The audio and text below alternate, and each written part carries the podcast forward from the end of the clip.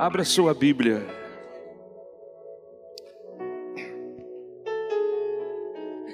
No livro de Jó, capítulo de número 1, versículos de 1 a 5. Livro de Jó, capítulo de número 1, versículos de 1 a 5. O tema da mensagem é Pai, o homem que faz a diferença. Pai, um homem que faz a diferença.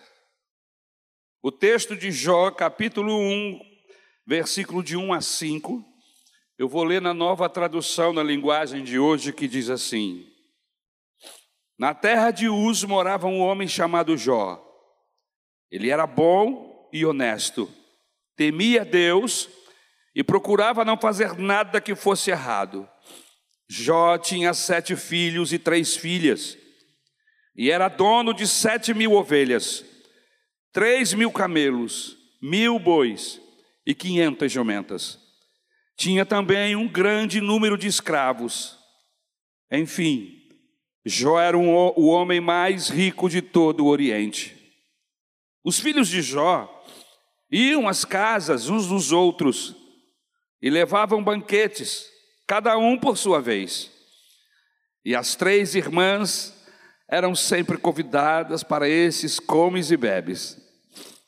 Quando terminava uma rodada de banquetes, Jó se levantava de madrugada e oferecia sacrifícios em favor de cada um de seus filhos, para purificá-los. Jó sempre fazia isso porque pensava que um dos filhos poderia ter pecado e ofendido a Deus em pensamento. Somente até aqui.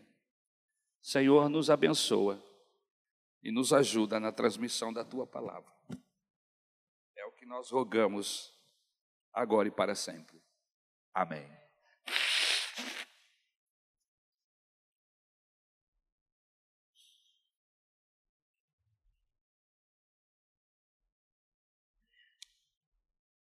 Nesta sociedade que nós estamos vivendo hoje, nós precisamos de modelos. A verdade é que faltam modelos e faltam referências positivas para essa presente geração. A paternidade, queridos, é uma missão nobre, nobilíssima, que requer preparo, que requer dedicação e abnegação. A paternidade, meus queridos, responsável, é uma das maiores carências dos nossos dias. Sem a ação dessa paternidade honesta, equilibrada, responsável, a família fica acéfala.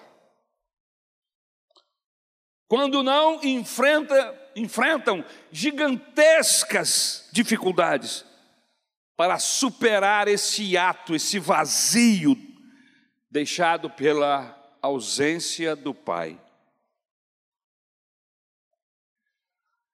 Esta manhã eu quero trazer um exemplo de um pai que pode servir-nos de modelo. Eu estou falando deste homem chamado Jó. Há muitas lições que nós podemos tirar da vida de Jó, do seu relacionamento com Deus, da sua integridade social, um homem voltado para a ajuda do carente, do necessitado. Mas o que mais me chama a atenção era o seu compromisso com Deus. E porque ele era compromissado com Deus, ele tinha um compromisso com a sua família. Eu quero frisar isto esta manhã, Porque às vezes algumas esposas, e no meu ponto de ver, despidas de sabedoria, não incentivam seus maridos, pais de seus filhos, a terem compromisso com Deus, a terem um envolvimento com a igreja. Ficam enciumadas, acham que estão dividindo o tempo do seu, do seu, do seu marido com atividades da igreja, que ele poderia ter mais tempo para ficar em casa, para desenvolver tarefas com a família e etc. Eu, eu não digo que esta mãe esteja totalmente errada, ela tem razão em alguma coisa, mas eu queria lhe dizer uma coisa esta manhã.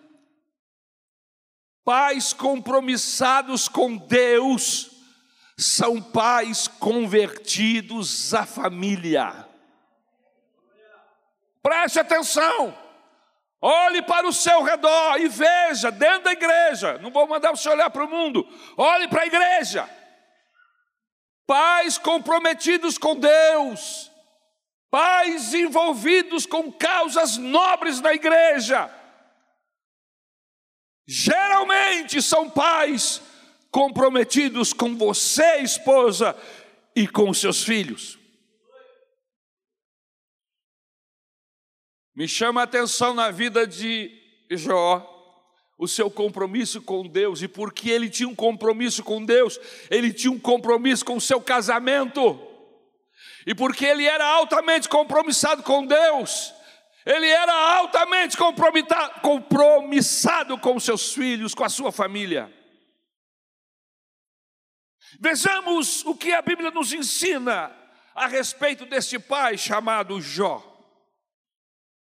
Primeiro, a sua integridade. Jó tinha uma vida íntegra. E, e, esse conceito que Deus tem, é esse o conceito que Deus tem a seu respeito, a respeito de Jó. O próprio Deus dá testemunho diante diante dos seres celestiais, disse: Olhe, meu servo Jó, veja como ele é íntegro, como ele é reto, como ele é temente a Deus. Veja como ele se desvia do mal. Isso está registrado aí no versículo 8, no capítulo 1. Nós não lemos, mas está aí. E Deus diz assim: na verdade, não havia ninguém na terra semelhante a ele ele tinha uma vida ilibada, seu caráter era irrepreensível. Ele era um modelo para os seus filhos. Seu ensino era respaldado pelo seu exemplo. Em outras palavras, Jó vivia o que pregava. Jó vivia o que falava. Ele era o exemplo. Ele vivia o que ensinava. Ele educava os seus filhos não apenas pelo que falava, mas, sobretudo, pelo que demonstrava com sua vida. Deixe-me lhe dar um conselho esta manhã, se é que eu posso fazê-lo, e eu posso, usando a Bíblia Sagrada. Leve uma vida séria com Deus, se não quiser ver os seus filhos cativos. Eu vou repetir. Leve uma, uma vida séria com Deus. Se você não quiser ver os seus filhos perdidos, cativos de Satanás.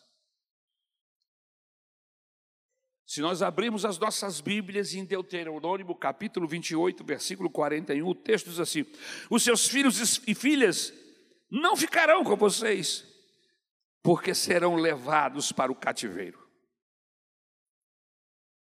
Por outro lado, não aceite passivamente a, a decretação do fracasso na vida de seus filhos. Você que é filho de Deus, você que tem compromisso com o Senhor, você precisa saber e entender que você não gerou filhos para a perdição. Eu não gerei filhos para o inferno. Eu gerei filhos para Deus. Eu gerei filhos para serem bênção nas mãos do Senhor, para continuar o projeto de Deus. E se eu tenho essa consciência, então eu não desistirei dos meus filhos, eu não aceitarei qualquer decreto ou qualquer circunstância passivamente, sem me dobrar a Deus e pedir a Ele que me ajude a conquistá-los outra vez, a trazê-los para perto de Deus outra vez. A Bíblia diz que os nossos filhos são heranças de Deus. A Bíblia diz que os nossos filhos são promessa de Deus. Aleluia! O salmista diz que são como flechas em nossas aljavas. E quem tem filhos é uma pessoa abençoada. Em segundo lugar, o que me chama a atenção nesse texto é que Jó cultivou a amizade entre os seus filhos. A gente lê o texto e a conclusão que nós chegamos é que Jó era amigo dos seus filhos. E mais, os seus filhos eram amigos uns dos outros.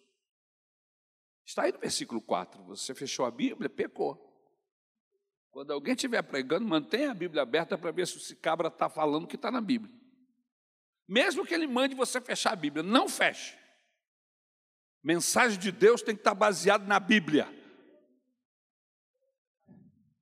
Veja o versículo 4.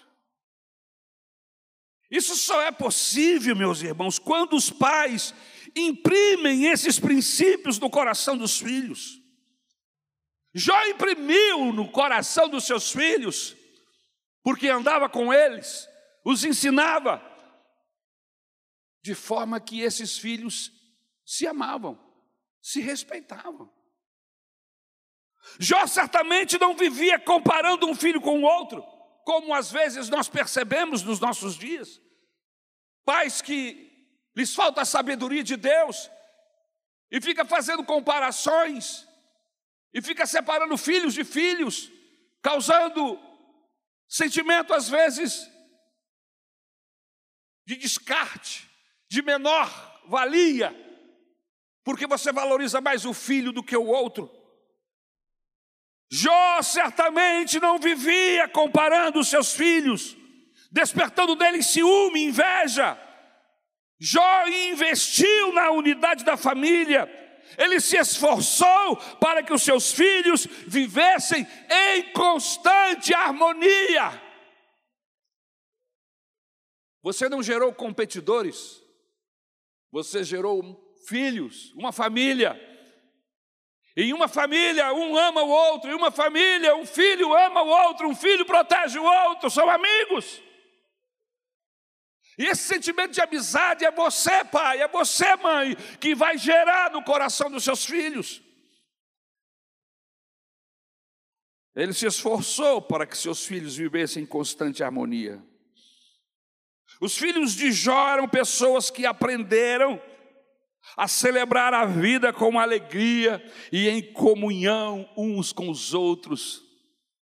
O texto bíblico nos informa que eles promoviam festas, um na casa do outro, convidavam suas irmãs, que possivelmente moravam ainda com, com Jó e sua esposa, mas os seus filhos casados, com suas famílias, chamavam suas irmãs e celebravam a vida juntos.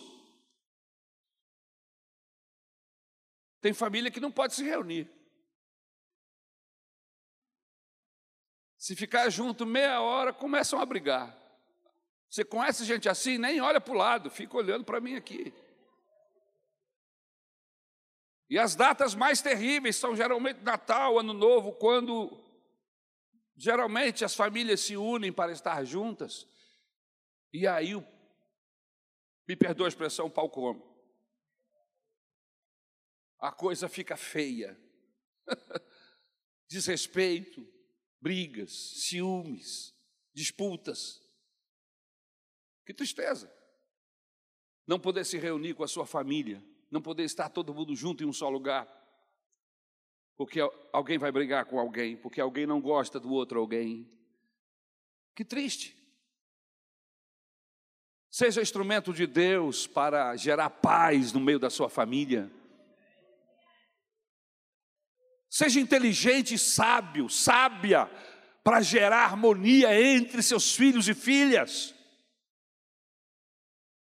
Eu conheço mães que são fofoqueiras, que levam problemas de um filho para o outro, o que um filho disse do outro, gerando grande problema de desarmonia, de raiva entre a sua própria família.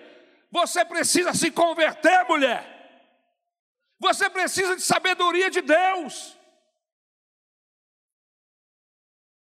Os filhos de Jó eram pessoas que aprenderam a celebrar a vida e com alegria e em comunhão uns com os outros. Eu quero parabenizar você, pai, parabenizar você, mãe, que consegue no dia dos pais e no dia das mães reunir os seus filhos e eles se amam, se respeitam e vêm na sua casa e trazem presentes e beijam vocês. E você pode olhar para a família que você construiu e dizer: Oh, meu Senhor, obrigado por essa família. E mesmo aqueles que estão distantes, às vezes por circunstâncias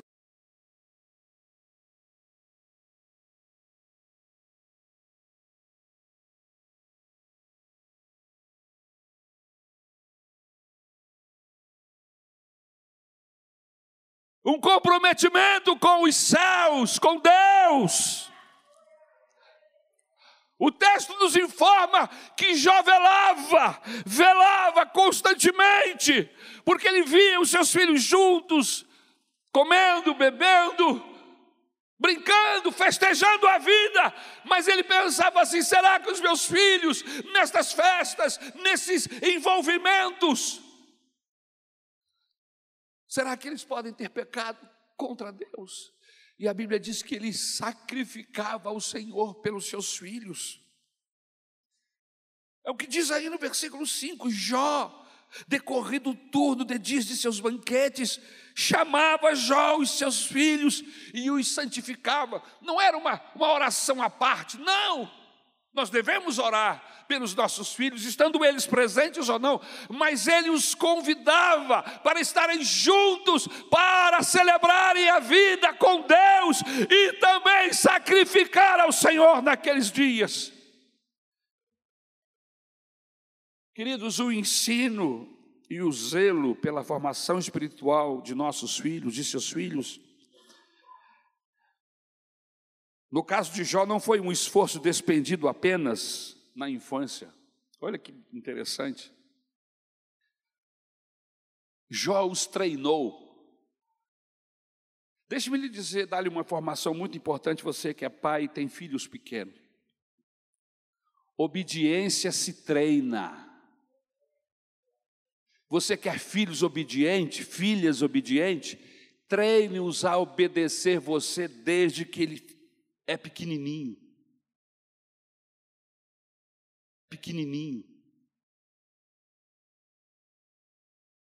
Essa sociedade desequilibrada que nós crianças já desde pequenas rebeldes, onde os pais não põem limites, crianças de três anos e a mãe diz: Eu não sei o que fazer, toma vergonha. Como uma criança de três anos você não sabe o que fazer? Como é que é isso? Treine o seu filho a obedecer você.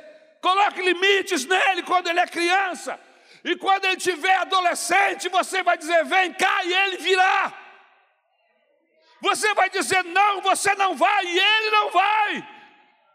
Agora, se você não põe limite, meu, meu querido, minha querida, aos 14, 15 anos, você vai dizer: meu filho vem aqui, meu filho não vai a esse lugar, ele vai olhar para você e vai ignorar você, porque ele nunca foi treinado a obedecer. Obediência é treinada, treine o seu filho, ande com ele, ensinando ele a obedecer. E outra coisa, se ele não for treinado a obedecer a você, pai, a você, mãe, como é que ele vai obedecer a Deus? Se ele não obedece a você, que ele vê todo dia, como vai obedecer a Deus que não vê? Treine os seus filhos a serem obedientes. Leia a Bíblia. Leia bons livros de educação. Esse treinamento não significa espancamento, violência. Não, não. Porque você vai perder os seus filhos se você for violento com eles. Ame-os, mas discipline-os segundo a Bíblia. Oriente-os segundo a palavra de Deus. Gaste tempo com eles, os ajudando, os ensinando, em amor. Irmãos, eu tenho 62 anos. Eu me lembro do meu tempo de criança. E eu vou lhe dizer uma coisa. Eu ganhei algumas varadas. Para falar a verdade, muitas. Meu pai sempre tinha uma vara guardada atrás da geladeira. Havia um, um pé de tamarino na frente da casa, onde eu aprendi a amar e comer tamarino, que delícia. Um dia eu descobri que a vara estava lá, e eu comecei a quebrar as varas. E ele chegava para me disciplinar, ia lá e, pega, e a vara, a vara estava quebrada. E vara quebrada não tem jeito, não tem como. Era vara, viu, irmãos? Não era cabo de vassoura. Era vara, viu, irmãos? Não era correia de couro, não era chicote. Era vara, não era chinelo de borracha de pneu de, de caminhão. Era vara, um objeto flexível, fino.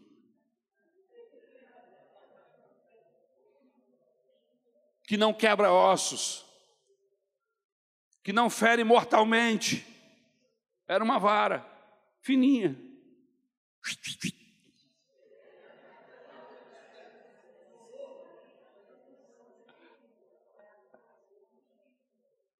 Eu acho que eu comecei a falar em línguas estranhas ainda quando criança.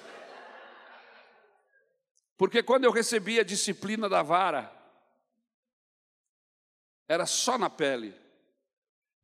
Não era um toco de madeira, era uma vara. Como ela é muito flexível, ela se molda a qualquer objeto mais firme, como no caso as minhas pernas. Eu louvo a Jesus por cada varada que eu recebi. Me educou, me tornou um cidadão responsável, porque eu recebi varadas, eu não toco hoje naquilo que não é meu.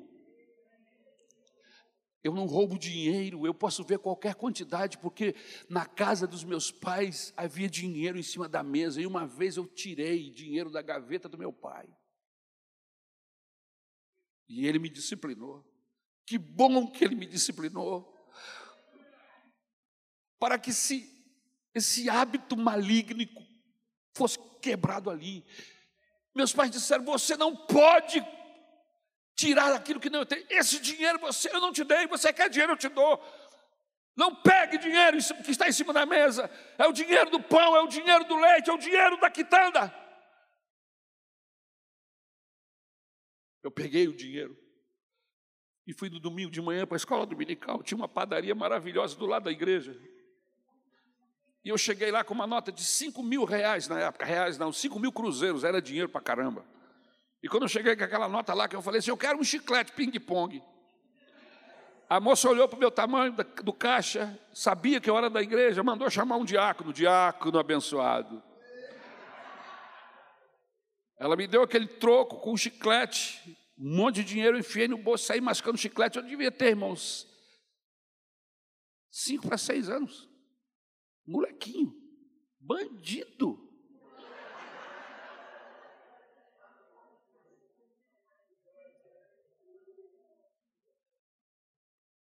O diácono foi lá e falou para minha mãe e para meu pai, estavam lá na escola dominical. Eu só me lembro do meu pai chegar perto de mim e falou assim: Cadê o dinheiro? Quem foi que te deu esse dinheiro? Você pergunta aos seus filhos quando eles chegam em casa com coisas que não lhe pertencem? A minha mãe, eu chegava da escola com a merendeira, lembra da merendeira? E se eu chegasse com um lápis diferente, ela dizia: De quem é esse lápis? Aí eu peguei emprestado com um amiguinho. Amanhã devolva. Se você voltar com esse lápis amanhã, a gente vai ter. Ah, não, eu não posso mexer na bolsa do meu filho. Toma jeito.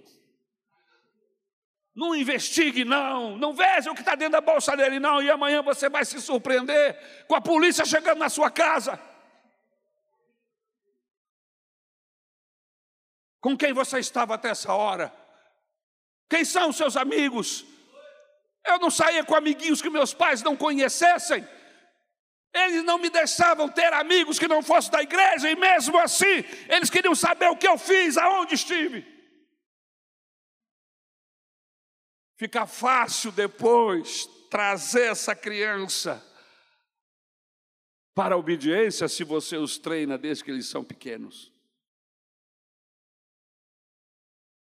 O ensino e o zelo pela formação espiritual dos seus filhos não foi um esforço des, despendido apenas na infância.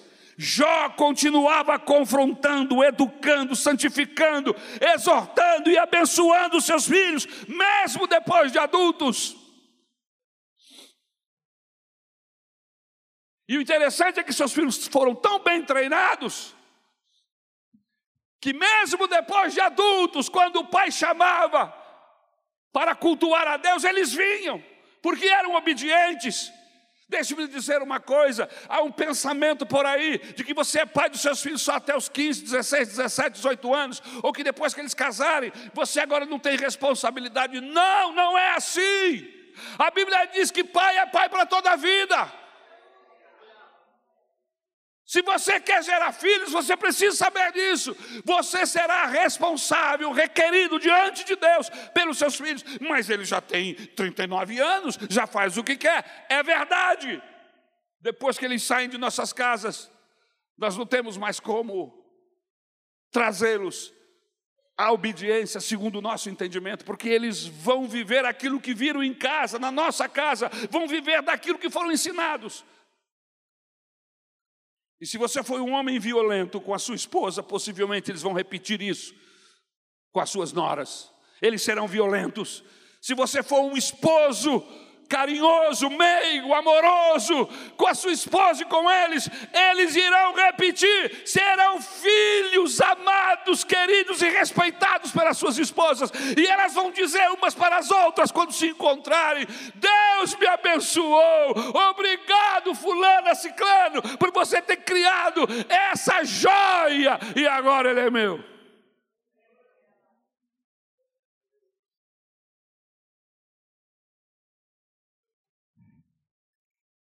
A gente precisa estar atento. Depois de casados, Jó ainda os confrontava. E eles ouviam. Jó ainda educando e santificando, abençoando os seus filhos, mesmo depois de adultos.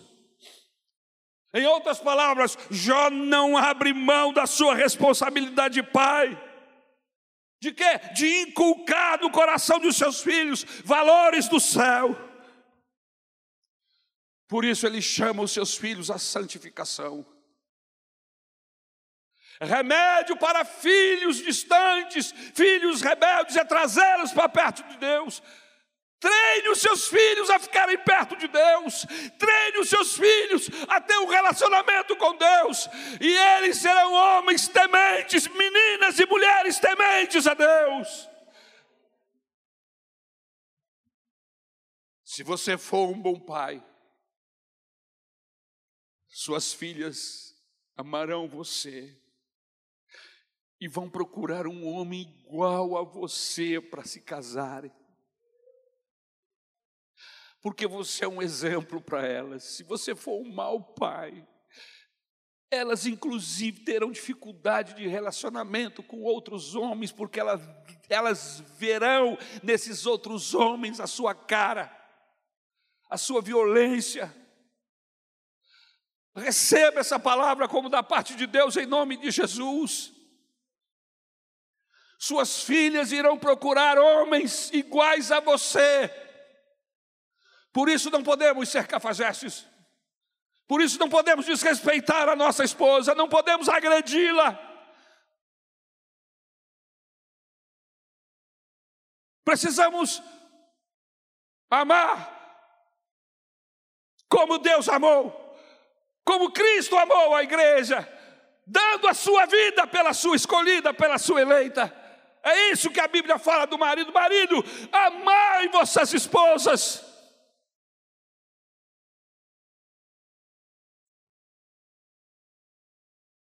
Eu criei os meus filhos e eles se casaram. Eu estou vivendo com um ninho vazio. Mas desde antes dos meus filhos saírem, eu já sonhava com esse tempo. Eles vão se casar, naturalmente sairão e eu vou ficar com ela sozinho.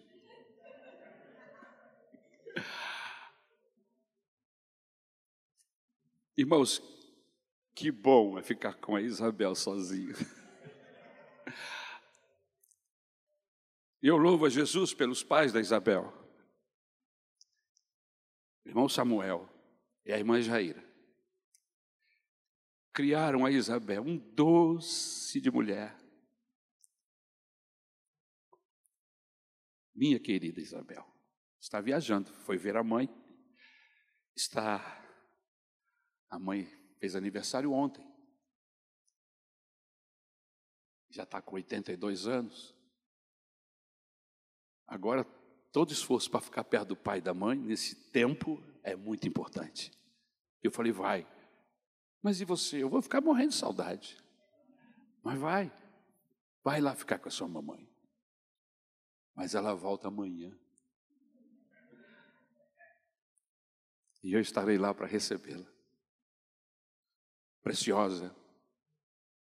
E eu louvo a Jesus pela vida dos meus sogros, que criaram não apenas a Isabel, mas as suas irmãs. É um harém a casa do irmão Samuel. Só tinha ele de homem, o resto é tudo mulher quatro filhas. E o meu filho Gabriel parece que gostou, já teve três. Quem sabe vem a quarta, não sei. Mas o que eu quero dizer é que quando nós encontramos presentes, verdadeiros presentes de Deus, e com certeza você conhece a sua esposa e a família dela, e assim como eu, você é grato a Deus por ter encontrado essa mulher que está aí do seu lado. Ame essa mulher, respeite essa mulher. Não a abandone, não a deixe, não a trate mal. Deus deu ela para você. Cuide desse presente. Cuide dessa esposa, desse marido. Porque quando os filhos forem embora, a vida de casal continua. O casamento continua e mais forte, mais gostoso e com mais dinheiro.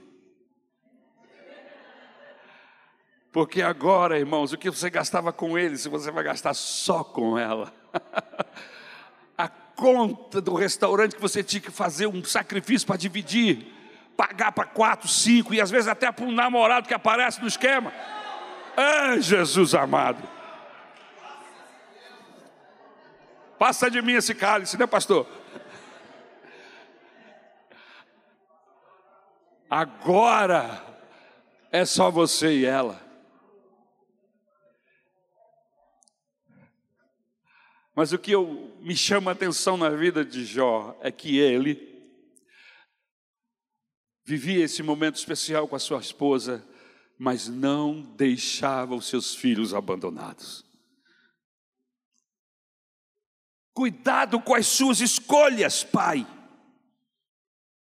Cuidados com as suas escolhas, pais. Em Gênesis capítulo 10, versículo 13, Ló olhou e viu o vale do Jordão, todo irrigado até Zoar. A Bíblia diz que era tão bonito que era comparado ao jardim do Senhor, como a terra do Egito. E isto se deu, diz o texto, antes do Senhor destruir Sodoma e Gomorra. Versículo 11 do capítulo 13 de Gênesis, diz assim: Ló escolheu todo o vale do Jordão e partiu em direção a leste. Assim os dois se separaram. Quem? Ló se separou de Abraão. Abraão ficou na terra de Canaã, mas Ló mudou o seu acampamento para um lugar próximo a Sodoma, entre as cidades do vale. Cuidado com as suas escolhas, pais, porque as suas escolhas podem contaminar, destruir, levar à destruição a vida dos seus filhos. Eles podem se tornarem apartados de Deus, longe de Deus por causa das suas escolhas.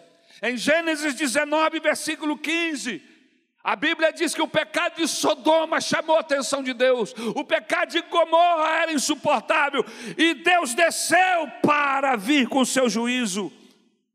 E ao raiar do dia, os anjos insistiam, diz o versículo 15 de Gênesis 19, insistiam com Ló, dizendo: depressa, leve daqui sua mulher e suas duas filhas, ou vocês serão mortos quando a cidade for castigada. Agora pergunte a essas meninas se elas queriam sair de lá.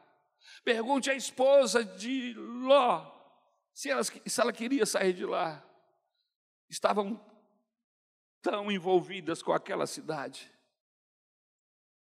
agarraram seus hábitos e costumes.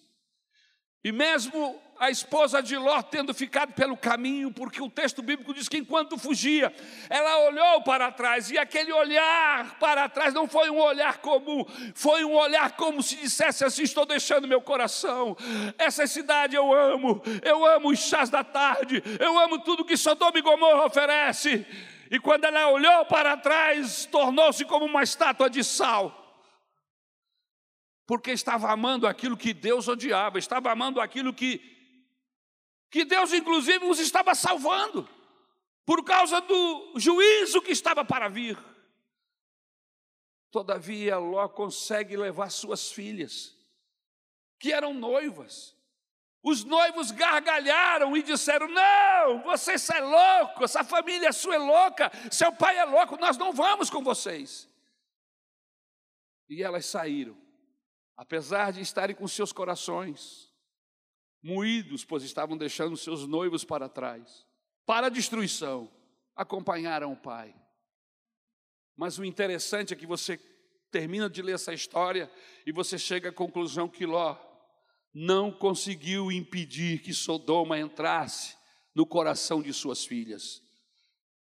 Elas saíram de Sodoma, de Gomorra, elas deixaram para trás Sodoma e Gomorra, mas Sodoma e Gomorra não deixou o coração de suas filhas. E o procedimento dessas meninas depois mostra bem o que eu estou falando. O texto bíblico diz que elas acabaram envolvendo-se com o seu próprio pai na desculpa de gerar filhos, de gerar descendência. Que comportamento é esse? Da onde elas tiraram esse comportamento? Com quem elas aprenderam? Influência de Sodoma e Gomorra. Cuidado com as suas escolhas, pai. Cuidado com a sua escolha, mãe. Você está levando a sua família para perto de Sodoma, para perto de Gomorra. E se os seus filhos não forem protegidos, eles vão absolver essa malignidade que age hoje em nossa sociedade. E estarão concordando com as ideologias e com as ideias dessa sociedade e estarão sendo resistentes a Deus. Nenhum conforto, riqueza ou status compensa o fracasso espiritual de nossos filhos. Não faça como Ló, que por ganância levou sua família à pervertida cidade de Sodoma. E eu vou fechar essa mensagem quando o texto nos apresenta que Jó era um intercessor dos seus filhos. Jó não abria mão de orar pelos seus filhos de madrugada. Ele era um homem de negócios, era rico, tinha muitos compromissos, tinha uma agenda congestionada, mas a sua prioridade era levantar de madrugada para interceder pelos seus filhos. É isso que o texto bíblico diz: que, como um sacerdote, ele se levantava de madrugada e oferecia holocaustos, segundo o número de todos os seus filhos, pois dizia: Talvez tenham pecado os meus filhos e blasfemado contra o Deus do céu em seu coração. Versículo de número 5, Jó, capítulo 1. Jó era perseverante na oração pelos seus filhos. O texto de Jó 1,5 diz que ele prossegue e diz: Assim o fazia continuamente. Muitos pais oram durante algum tempo, mas logo desistem de interceder com fervor e com persistência pelos seus filhos. A presente geração precisa desesperadamente de pais, pais perseverantes na oração, pais intercessores. Temos muitos pais que não sabem o que é levantar de madrugada para orar pelos seus filhos. Temos muitos filhos que não veem os seus pais de joelho, chamando, clamando pelo Deus dos céus. Que o Senhor Deus esta manhã nos desperte, como despertou o Jó, aquele pai que foi o modelo da sua época e que nós hoje possamos ser modelos para os nossos filhos, como Jó foi. Algumas vezes eu despertei de madrugada e eu era um moleque tremendamente medroso. Tinha medo de tudo, de fantasma, de demônios. Eu ia dormir mesmo com tanto calor que fazia e faz no Rio de Janeiro, eu me cobria dos pés à cabeça porque eu tremia de medo. Algumas vezes eu ouvia barulho de noite e tirava a coberta e olhava. Eu me lembro de uma vez que eu, que eu gritei, porque eu vi uma pessoa de branco assim em pé na minha frente. Eu falei: é um fantasma. Veio me pegar. Aí depois eu olhei direito, era minha mãe que estava orando por mim. Ela tinha o hábito de orar, impor as mãos. Depois de fazer a sua oração, ela ia lá orar por mim e pelos meus irmãos.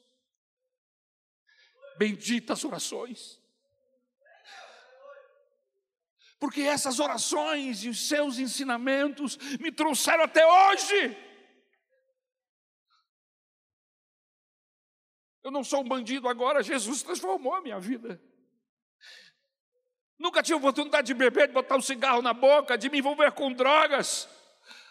Porque o Senhor, Deus guardou meu coração, oportunidade havia, como há em todo momento,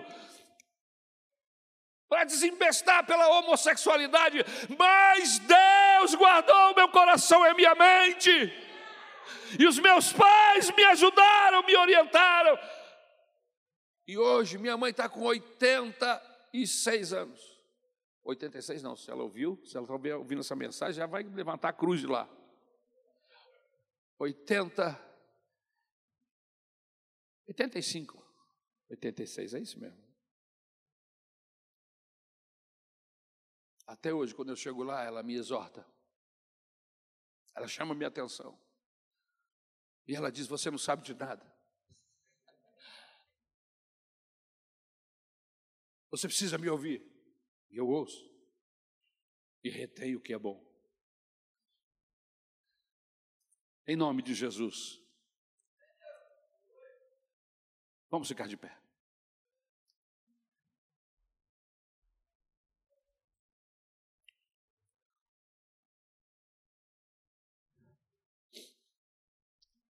Eu quero sugerir a você, estamos começando um projeto de oração. Vamos startar esse projeto no culto de Santa Ceia. Mas nós vamos estar largando no grupo, nos grupos de mídia da igreja. Uma lista de diáconos e diaconisas que são líderes de grupos de oração. E o nosso alvo é que você escolha um momento. Nós queremos orar de madrugada. Vamos começar a orar às 22 horas e vamos orar toda a madrugada. E a cada meia hora, a partir das 22 horas até o meio-dia do dia seguinte, nós teremos um grupo de oração. Hoje, quem sabe você vai estar recebendo essa lista. Escolha, escolha a hora. Entre em contato com o diácono e dê o nome, o seu nome. Senhor, olha, eu quero fazer parte do seu grupo, eu vou orar às três da manhã com você. Eu vou orar às 22, às 23, às 24 horas, meia-noite. Eu vou orar com você às 5 da manhã. Nós vamos começar a nos posicionarmos para orar pela nossa família, pelo nosso casamento, pelos nossos filhos. Nós não vamos deixar uma unha para trás. Nós queremos os nossos filhos conosco. Nós queremos as nossas esposas e esposos casados, cônjuges, junto conosco. E nós vamos orar. Vamos startar esse projeto na ceia do mês que vem. Mas até lá estamos nos arrumando. Os diáconos já estão se preparando. Nós, os líderes, já vamos começar a partir de hoje orando a Deus, intercedendo pela igreja, intercedendo pela nossa família. Mas nós vamos envolver a igreja. Se você quiser fazer parte de algum grupo, já pode procurar um dos diáconos. Qual horário que você está? Qual horário que você está? E nós vamos montar grupos de oração. De meia e meia hora tem um grupo de 10, 15, 20, 30, não importa quantos, buscando a Deus pela igreja, pela família. Aleluia, buscando a Deus pelo nosso país, buscando a Deus pelos nossos filhos. A Bíblia diz que ele se levantava de madrugada para buscar a Deus em favor dos seus filhos.